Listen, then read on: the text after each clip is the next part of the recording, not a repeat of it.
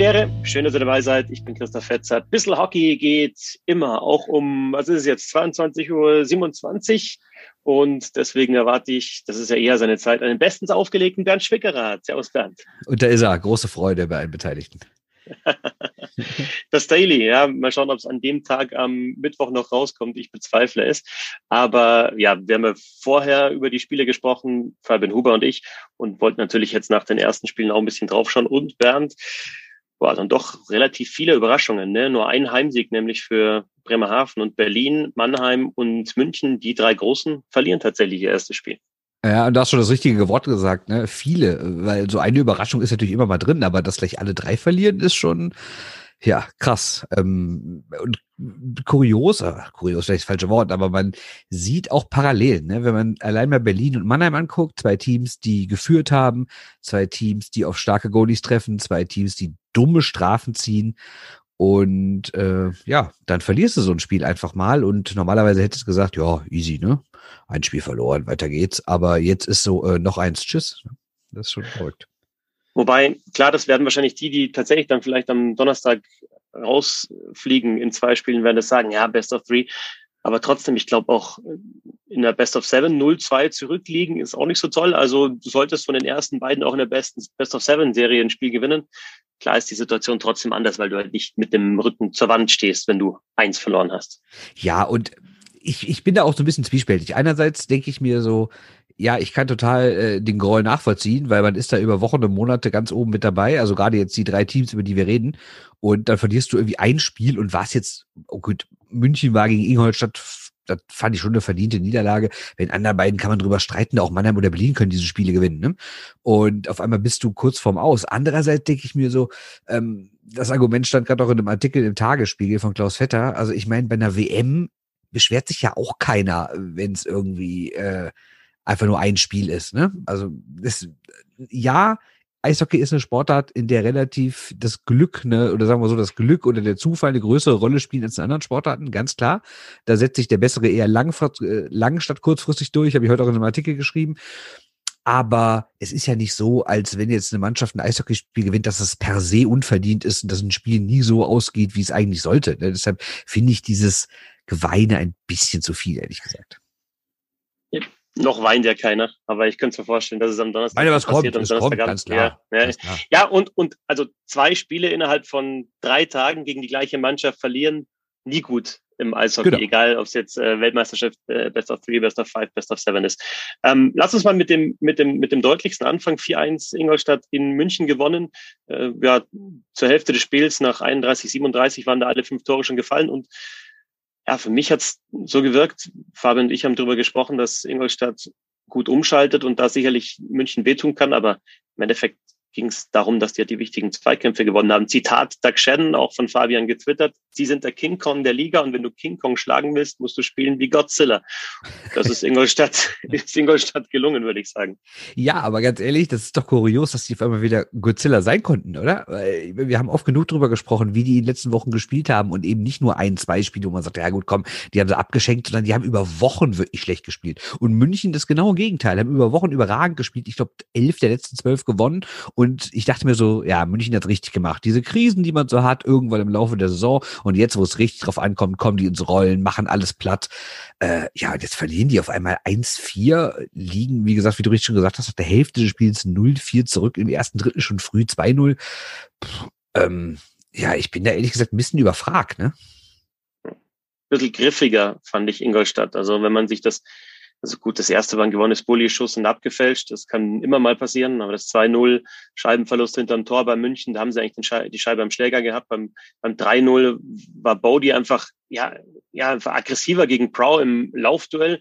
Und das sind so, so Kleinigkeiten, aber dann gewinnen die Scheiben, machen das Ding rein. Das waren ja auch keine wunderbar, gut, der Pass von Aubry auf, auf Wohlgemut beim 2-0 war schön, aber es waren sonst keine, keine groß rauskombinierten Tore, sondern einfach dann, ja, der größere Wille. Ja, und vielleicht ist so eine Frage des Torwartspiels. Also ich will jetzt nicht sagen, dass aus dem Birken bis zu seinen Auswechsel besonders schlecht gespielt hat, aber ähm, auf der Gegenseite, tja, dann hat sie ähm, da mal ein Garteig drin, der endlich wieder so gespielt hat wie vor, wie vor ein paar Wochen. Ne? Und ähm, also wenn man sich zum Beispiel mal so, mal so die Shotmaps anguckt auf der DL-Seite, also die Münchner haben schon ordentlich geschossen. Insgesamt 39 Schüsse, davon auch knapp ein Drittel so aus dem Slot. Also da waren wirklich, und zwei, drei waren sogar wirklich ganz vorne bei. Da können auch mehr Tore fallen, wenn der Torwart nicht so einen guten Tag hat. Ne? Und Playoff-Monster Aubry, Tor und Assist von Louis-Marc Aubry. Ich habe nochmal geschaut, in den Playoffs in der DL 0,81 Punkte pro Spiel, 0,81 und in der Hauptrunde 0,65. Also der schafft es irgendwie, da sein Spiel nochmal anzuheben, wenn es wirklich drum geht. Mannheim Straubing, 2 zu 3 nach Verlängerung. Da hat Mannheim mit 1-0 geführt, Reul mit 2-1 geführt, Lear in Powerplay, aber Laganier acht Sekunden gleich nach dem 1-0 von Reul ausgeglichen, dann Eder in Überzahl auch nochmal ausgeglichen und dann der Game Winner nach 1-19 äh, von Williams in Überzahl, also nach 1-19 in der Verlängerung. Das 101. Tor von Jeremy Williams, das allererste in den Playoffs. Das war sein drittes Playoff-Spiel. Also klar, im, im, letzten Jahr natürlich die Playoffs verwehrt geblieben den Straubing Tigers. Aber ja, Williams hat tatsächlich noch kein einziges Tor in den Playoffs geschossen. Und dann dieses, was jetzt auch ja, nicht so leicht zu machen war, schöner, schöner Rebound, äh, voll getroffen. Zum richtigen Zeitpunkt. Ja, spitzer Winkel war ein schöner Schuss, aber ähm, entscheidender finde ich eigentlich, wie Straubing defensiv gespielt hat. Kannst du dich bitte an ein Spiel erinnern, in dem Mannheim zu Hause 19 Schüsse aufs Tor hatte? Also es gibt Spiele, da haben die die im ersten Drittel. Und wenn wir uns da auch mal wieder die Shotmap angucken, guck dir die mal an. Also da ist fast alles weiß vorm Tor. Mannheim hat kaum wirklich, ist kaum wirklich in die Zone gekommen. Und da muss man ja, also klar, wir haben schon häufiger darüber gesprochen, dass Mannheim dieses Jahr nicht so dieses riesen Offensivmonster ist, was dich irgendwie 5, 6, 7, 1 zerlegt. Aber so stark die Mannheimer vom eigenen Tor weghalten. Also großen Respekt nach Straubing. Und da war es tatsächlich auch so, dass das Powerplay natürlich dann den Ausschlag gegeben hat am Ende für die Straubing Tigers. Erstens natürlich die Defensivleistung, aber Mannheim hatte ja mit Abstand das beste Penalty Killing in der kompletten Hauptrunde, ja. hat zu Hause in 19 Spielen drei Gegentore kassiert in Unterzahl. In 19 Spielen, also das ist eine Wahnsinnsstatistik und jetzt kassieren sie halt zwei gleich mal. Aber ich finde, auch bei den Toren sieht man, also das erste war also dass der Eder da so durchkommt beim 2-2 gegen drei Mann im Endeffekt oder zwischen Krupp und Kremmer hindurch, ist ja Wahnsinn. Auch das erste Tor von Lagunier. Ich kann sagen, das 1-1 war doch auch schon so, ne? Genau, ich meine, einfach vom Pulli das weg. Tor und dann ja. kann man auch den Lagunier mal ein bisschen ja. härter angehen. Also es ist natürlich jetzt, man kann sagen, ja, sind die nicht bereit, aber ich finde gerade jetzt bei diesen beiden Mannschaften, Mannheim, München, die beiden besten der letzten Jahre, die haben einfach die entscheidenden Duelle äh, verloren und, und der Gegner war giftiger. Auch bei Straubing gilt das ja ganz genauso. Ja, und ganz kurz nochmal, äh, man darf ja auch nicht vergessen, klar, Straubing hat in der Verlängerung gewonnen und es war auch ein Überzahltor, gar keine Frage. Aber Straubing hat auch kurz vor Schluss schon mehrere dicke Chancen gehabt. Ich, ich erinnere mich da an einen, wenn ich an zwei Riesensaves von Endras. Also Straubing kann das Spiel auch schon vorher gewinnen. Ne? Ja. Und dann haben sie es, finde ich, in Überzahl ganz geschickt gemacht, weil sie irgendwie dann, das hat ja schon mal funktioniert bei dem Tor von Laganier, dass die Scheibe dann von hinten im Tor wieder zurückgeprallt ist. Ähm, da war der Schuss von Trop und dann Laganier, der den Nachschuss reinmacht. Und bei dem Überzahltor in Verlängerung fand ich es ganz interessant, dass sie, ja, was jetzt Mannschaften gegen gutes Penalty Killing, gegen aggressives Penalty Killing ja oft machen, dass sie hinterm Tor erstmal rumspielen. Ja, dann, dann so versuchen, die Box so ein bisschen zusammenzuziehen, weil natürlich die Spieler dann sich ums Tor rum sich postieren müssen, weil die Scheibe hinter dem Tor ist. Dann hoch, zack, Schuss, Natürlich auch wieder ein bisschen Glück dabei, geht daneben und prallt dann Williams genau auf den Schläger und dass er ihn so trifft. Ja, das ist dann der Unterschied, dieses Powerplay-Tor zum 3 zu 2 für die Straubing Tigers. Und dazu ja bei Mannheim jetzt auch wieder eine schwere Verletzung von David ja. Wolf. Für den sind die Playoffs vorbei. Unglücklich in die Bande geprallt. Ich finde, ich habe mir das ein paar Mal angeschaut, war, war ein Check von Trop, aber der ging gegen den Oberkörper. Ich denke, da war, das war jetzt keine böse Absicht. Einfach blöd gelaufen, dass, dass Wolf da so ja, gegen die Bande dann fällt mit der Hand also ich habe das ehrlich gesagt nur im Spiel live gesehen. Das sah für mich aus, das wäre einfach aufs Eis auf die Hand gefallen. Kann aber auch sein, dass ich das falsch gesehen habe. Aber ich glaube auch, da kannst du ihm jetzt keinen Vorwurf machen. Aber ich wollte noch eine Sache zu sagen zu diesem Schuss. Ich meine, das sind dann natürlich diese Kleinigkeiten, wo ich dann auch den Groll verstehen kann, wenn jemand von Mannheim sagt, ja, äh, bei so einer kurzen Serie ist es nervig, weil Mannheim trifft zum Beispiel den Pfosten kurz nach dem 1-1. Machen die da direkt das 2-1, läuft zum Spiel auch anders. Ne? Und da sind wirklich diese total klischeemäßigen Millimeterentscheidungen, die dann auf einmal über Sieg und Niederlage entscheiden. Ne? Ja, und äh, bei, bei Straubing muss man halt einfach auch sagen, im richtigen Moment dann jetzt den Lauf aufgenommen und mitgenommen dann aus der Hauptrunde. Erst am letzten Spieltag qualifiziert und dann, ja, das ganz gut reingenommen in dieses Duell gegen Mannheim und jetzt Heimspiel. am Donnerstag mit der Chance, tatsächlich ins Halbfinale einzuziehen und den ja immer noch Titelverteidiger rauszuwerfen. Und wir sind nicht die Ersten, die darauf hinweisen, dass Mannheim in den letzten Jahren nicht wirklich gut in Straubing aussah. Ne? Berlin gegen Iserlohn. Auch da eine Heimniederlage, ein 4 zu 3 Sieg für die Iserlohn Roosters. Und Bernd, da nehmen wir uns jetzt mit einem rein, der das Spiel viel genauer verfolgt hat als wir, nämlich Tom Kanzok. Er spricht ein bisschen über das, was entscheidend war in dieser Partie zwischen den Eisbären Berlin und den Iserlohn Roosters. Servus, Tom.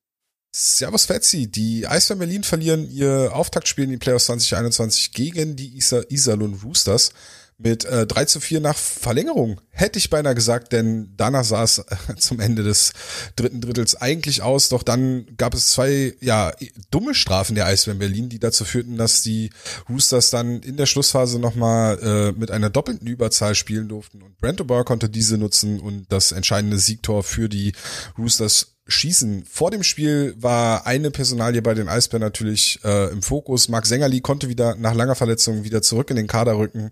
Ähm, seine ja, spielmacherischen Fähigkeiten hat man vor allem im Powerplay sehen können. Powerplay auch ein gutes Stichwort, denn vor allem die Special Teams waren in dem Spiel entscheidend.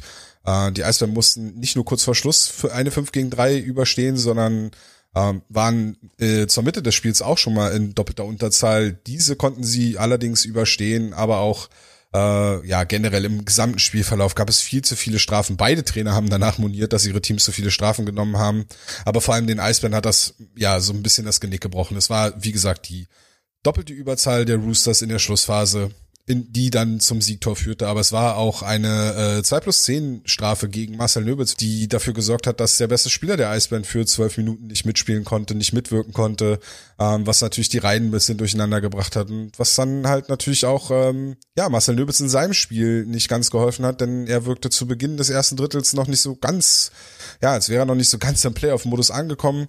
Ähm, dennoch auf der positiven Seite für die Eisbären muss man erwähnen, dass äh, Ryan McKinnon äh, zwei Tore geschossen hat, ähm, dass Marc Sängerli, wie schon angesprochen, ein gutes Debüt nach überstandener Verletzung hatte, dass die Eisbären die Whitney-Reihe, die beste Reihe der der Iserlohn Roosters über weite Strecken eigentlich ähm, ja vom Eis halten konnte beziehungsweise vom Scoreboard halten konnte. Whitney hat zwar ein Tor geschossen, aber ja die Reihe war bei 5 gegen 5 eigentlich ja unter Kontrolle von den Eisbären und äh, da, da, daran können sie aufbauen. Die Strafen müssen sie in den Griff bekommen. Es waren vor allem wirklich dumme Strafen. Also es war auch nicht so, dass man, wenn man sagt, ja, in den Playoffs äh, wird ja vielleicht mal die Linie ein bisschen, bisschen schlechter oder schwächer und da wird nicht alles so hart gepfiffen, aber die beiden Strafen, die die Eisbären in der Schlussphase genommen haben, die, die, die ihnen das Spiel gekostet haben, die pfeift jeder Schiedsrichter auch in den Playoffs und da gab es gar keinen drumherum. Insofern, ähm, ja, das Abstellen, glaube ich, das ist, glaube ich, das Entscheidende für die Eisbären, für die Roosters ja, eigentlich kann man sagen, dass sie da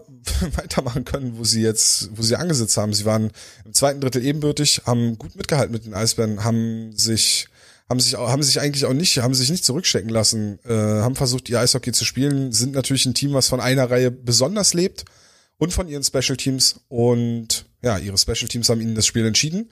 Und äh, wenn jetzt noch die Whitney-Reihe reinkommt in die Serie, dann kann es richtig schwer werden für die Eisbären. Und insofern nach 48 Stunden wissen wir dann schon, ob die Roosters äh, den Sweep schaffen oder ob die Eisbären Spiel 3 erzwingen konnten. Äh, und dann hören wir uns hier vielleicht wieder. Bis dahin, macht's gut. Ciao. Also Bernd, hinten raus natürlich dann nochmal diese zwei Strafen, die, die kosten dich natürlich das Spiel. Also Berlin führt zweimal, führt sogar dreimal. Da muss man sagen, Iserlohn super zurückgekommen jeweils. Aber wenn du natürlich in den letzten zwei Minuten zwei Strafzeiten kassiert, Tom hat gesagt, die gibt's immer.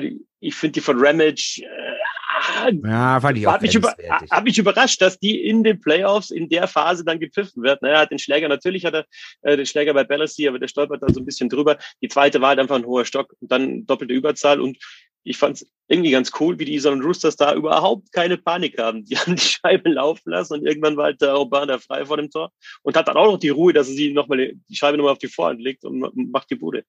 Wobei ich sagen muss, ich finde, die haben die 5 gegen 3 echt schwach ausgespielt.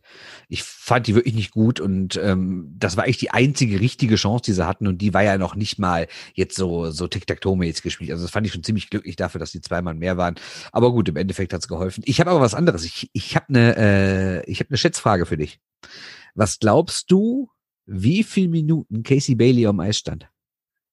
Ja, Habe ich nicht geschaut, aber wenn Deswegen. du das so sagst, dann ähm, sage ich jetzt mal 24, 38. Werd erwachsen. Höher. Was? Ja. Super, ich habe gemeint, Quiz erst wieder am Freitag. ja. Äh, 26, 12. Höher. Es gibt's ja nicht, okay? 28,04.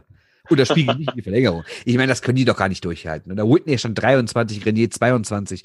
Ja, äh, die scheinen irgendwie Marathonleute zu sein, aber das kann man doch dauerhaft nicht durchhalten, oder? Ja, aber es sind ja nur zwei Spiele, die du das durchhalten musst, dann hast du zumindest eine Überraschung geschafft. Ja, und dann im Halbfinale äh, setzt er sich auf die Tribüne oder was? Also, ja. also 28-4. Das heißt, der ja. stand wirklich mehr oder weniger bei jedem zweiten Wechsel am Eis, oder? Das ist doch Wahnsinn. Für einen Stürmer. Ja, das ist schon tatsächlich brutal. Da würde ich jetzt schon sagen, in 60 Minuten ist für einen Verteidiger nicht wenig, 28 Minuten. Ja, aber, aber für einen Stürmer natürlich brutal. Ja. ja. Also die Eisbären hätten da auch die Chance gehabt, natürlich in, dem, in der doppelten Unterzahl zu klären, kurz vor dem Tor. Äh, man, gut, die waren jetzt schon ein bisschen länger drauf, die drei Spieler. Da fehlt dann auch die Kraft, aber die Möglichkeit war da, die Scheibe rauszuspielen. Schafft er nicht ganz. Und dann macht Aubin das Tor, also Tore für die Isolon Roosters durch Bailey in Überzahl, durch Radicky und dann durch Whitney zum Ausgleich zum 3-3 und Aubin der Siegtreffer für die Eisbären White, McKiernan und nochmal McKiernan. Drei Punkte von ähm, O'Connor.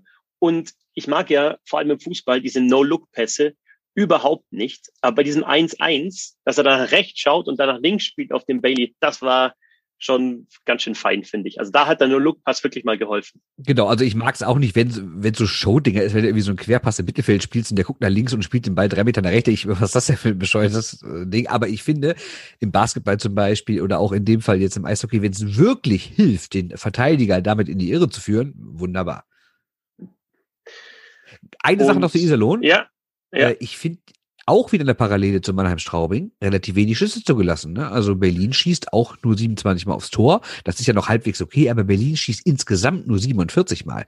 Und das finde ich schon wenig für Berlin, ehrlich gesagt. Also da habe ich dieses Jahr schon deutlich mehr gesehen.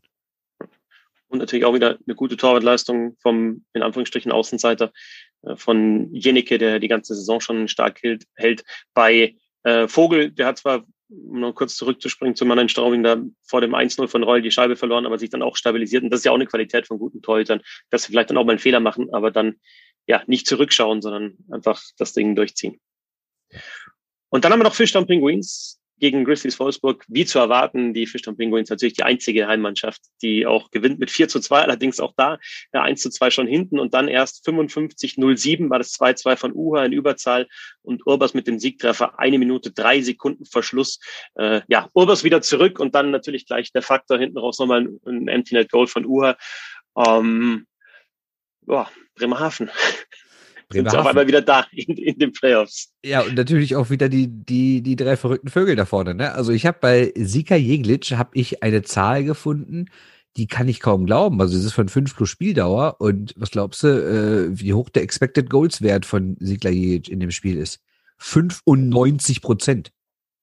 Also, also entweder habe ich da irgendwas falsch gesehen oder so. Also ich sehe hier 95,1 Prozent.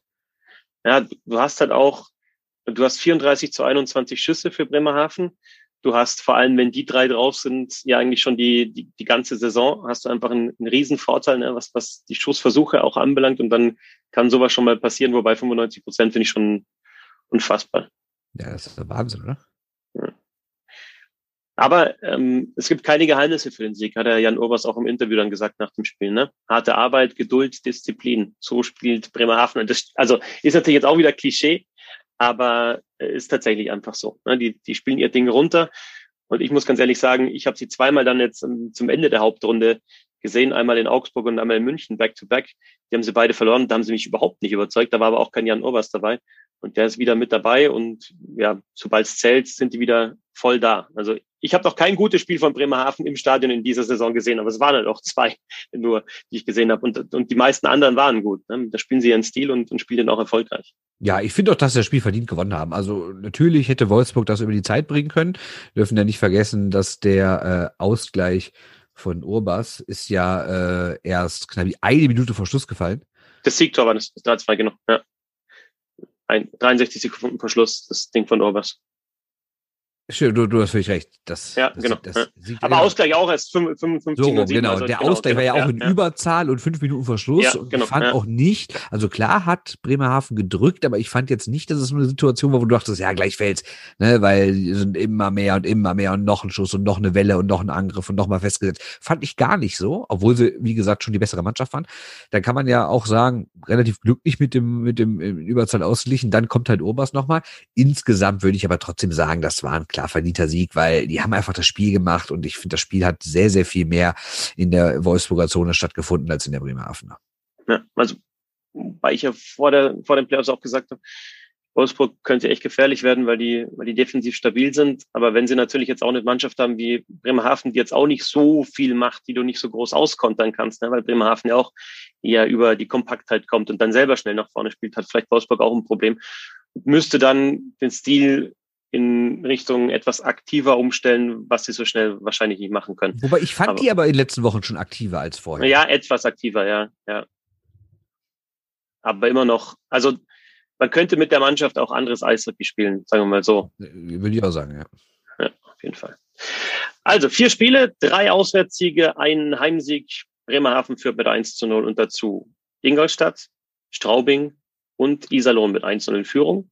Ja, und wir schauen uns an, was am Donnerstagabend passiert. Ich werde Straubing gegen Mannheim kommentieren beim Magenta Sport. Und ja, das wird auf jeden Fall, also heiß wird es auf jeden Fall auch in diesen kürzeren Serien, ähm, weil du dann schneller die Spannung hast. Das ist vielleicht der Vorteil. Ich kann mich immer noch nicht ganz anfreunden mit den kürzeren Serien, aber das ist auf jeden Fall ein Vorteil, dass es schneller Drama gibt, sagen wir so. Ja, das stimmt. Danke dir, Bernd. Wir hören uns dann alle spätestens zum Roundtable am Freitag wieder. Ich freue mich schon auf deinen Quiz mit irgendwelchen Schätzfragen zu Eiszeiten von äh, Stürmern bei den Iserlohn Roosters. Und Zieh dahin, dich warm an, sag ich. ja, ich freue mich schon. Äh, bis dahin, ja, schöne Zeit, äh, weit ist es ja nicht. Schöne, schnellste Zeit, ne? Absolut. Mhm. Okay. Mach's gut. Ciao. Du auch. Ciao. Und euch danke fürs Zuhören. Bis zum nächsten Mal. Servus.